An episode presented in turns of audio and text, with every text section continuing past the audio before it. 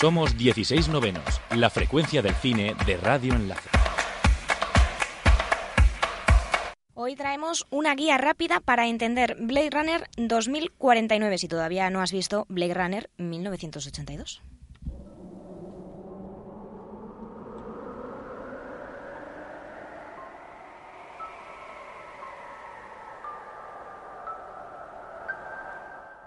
Este fin de semana decidí volver a ver una de las siete versiones que existen de Blade Runner, acompañada de mi familia al completo. El primero que cayó fue mi padre, a los dos minutos de comenzar la película. La segunda, mi hermana, porque le llamaban por teléfono. La única que aguantó conmigo hasta el final fue mi madre y no paraba de criticar lo lenta que era la trama.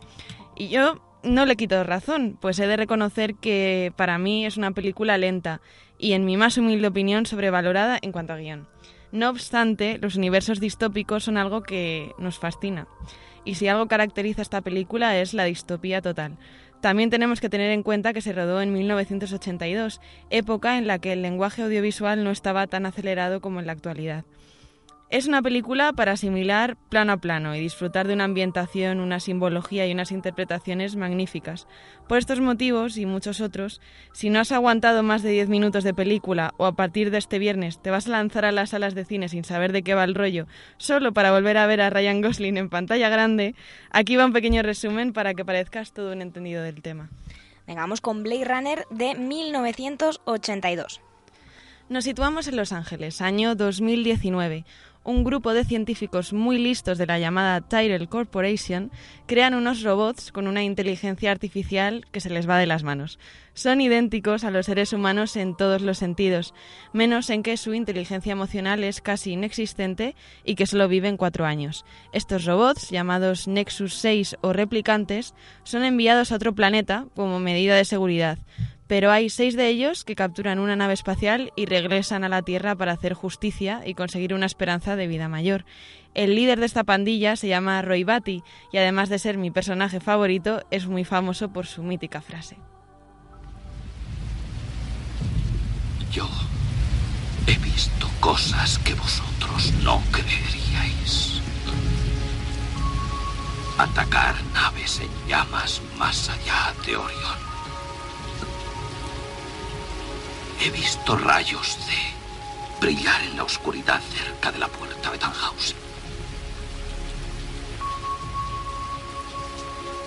Todos esos momentos se perderán en el tiempo. Como lágrimas en la Entonces, si tenemos a por lo menos seis replicantes sueltos por ahí liando la parda, ¿quién se encarga de controlarlos? Aquí es donde entra en juego Rick, Rick Deckard, Harrison Ford, policía de una unidad especial llamada Blade Runners. Como estos replicantes son tan idénticos a los humanos, se les, se les realiza una única prueba fiable, que es la llamada Void Kampf, que detecta el nivel de empatía del sujeto. Podríamos decir que Harrison Ford se, carga a todos los replicantes y que triunfa el bien sobre el mal.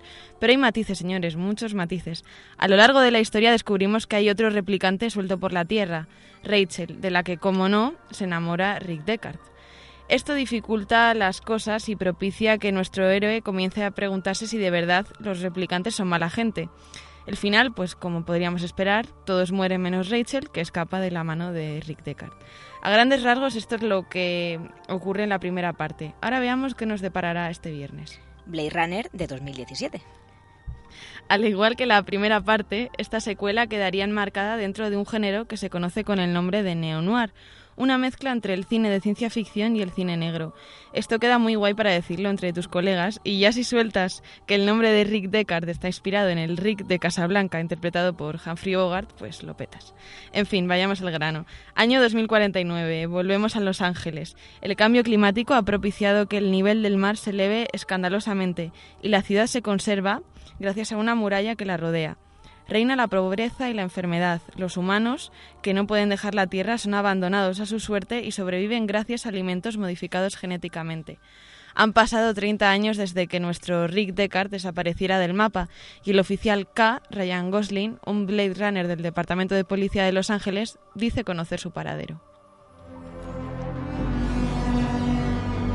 Eres Polly. Una vez tuve tu trabajo.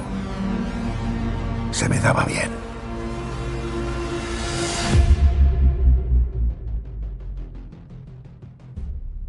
Lo sé. ¿Qué quieres? Hacerte unas preguntas.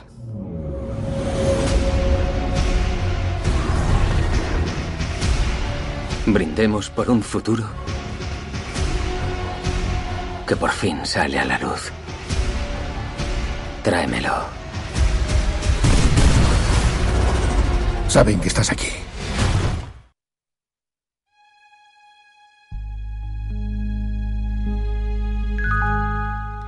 Si sigues escuchando esta sección es porque realmente te interesa el tema. Así que para terminar voy a soltar unas cuantas curiosidades de esas de quedar bien. Como habrás leído por activa y por pasiva en numerosos medios, Blade Runner es una adaptación muy muy libre de la novela Sueñan los androides con ovejas eléctricas, escrita por Philip K. Dick y que se convirtió en la precursora del maravilloso género llamado cyberpunk.